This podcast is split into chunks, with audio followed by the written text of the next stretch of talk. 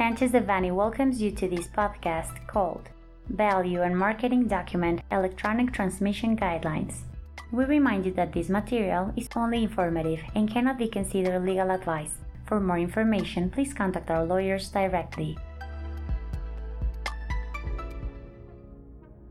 On August 1st, the Mexican Customs National Agency, ANAM, as per its acronym in Spanish, published the Value and Marketing Document Electronic Transmission Guidelines, DVC, as per its acronym in Spanish. Its effective date will be published on the Mexican Customs National Agency website through a technical information bulletin. These guidelines establish the rules for the creation and transmission of the DVC through the Electronic Customs Systems, SEA as per its acronym in Spanish, to enforce the provisions established in the customs law, its regulations, and the Foreign Trade General Administrative Guidelines regarding the obligation to transmit information on the value and marketing data of goods introduced into and extracted from national territory prior to customs clearance of the aforementioned goods.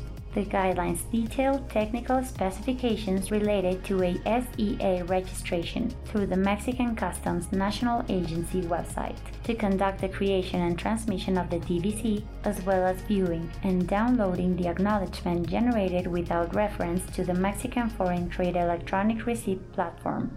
VUCEM as per its acronym in Spanish, or to the actual process of creation and transmission of the electronic proof of value.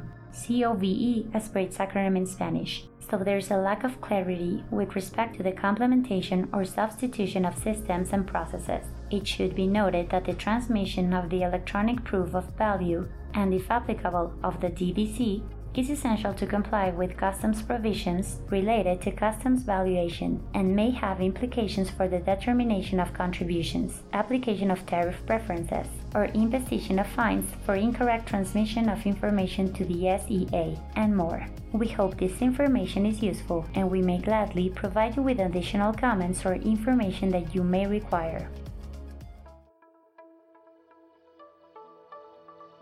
This content was prepared by Alberto Campos Vargas, Eduardo Sotelo Cauduro, Fernando José Mancilla Hinojosa, María Luisa Mendoza López, Juan Carlos Jiménez Labora Mateos, Alexandra Vadillo Cusulas, and Daniel Guadarrama Delgado, members of the International Trade and Customs Practice Group. For any questions or comments on this material, please contact us directly or visit our website, sanchezdevanny.com. Unless otherwise specified, users of this podcast may save and use the information contained here only for educational, personal, and non commercial purposes. Therefore, its reproduction for any other medium is prohibited, including but not limited to copying, retransmitting, or editing without prior permission of Sanchez Devanny Eseverri,